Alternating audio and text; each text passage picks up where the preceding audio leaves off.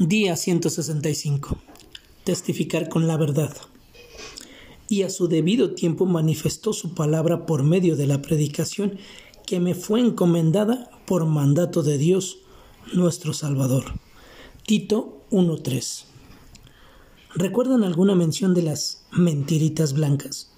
A veces para que los niños se comieran las verduras les decían que iban a ser fuertes y poderosos o cuando era hora de ir al médico les decían, vamos a ir de paseo.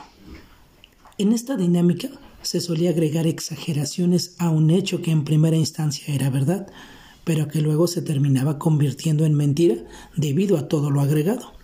En nuestros días es muy común usar mentiras para reforzar una idea. Los políticos mienten, los profesionales mienten, aún los maestros y profesores mienten para probar una idea. Es triste lo que pasa, pero al parecer esto no es nuevo.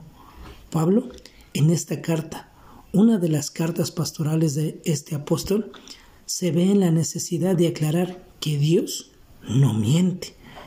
En el versículo 2 leemos que, en la esperanza de la vida eterna, la cual Dios, que no miente, prometió desde antes del principio de los siglos.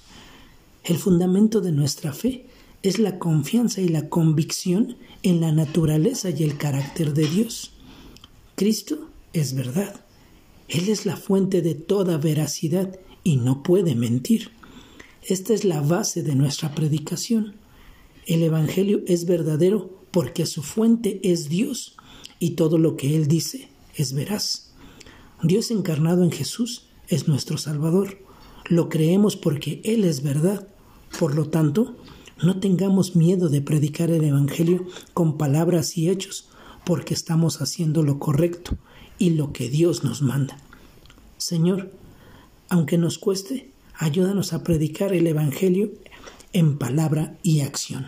Que tengas un excelente día y que Dios te bendiga.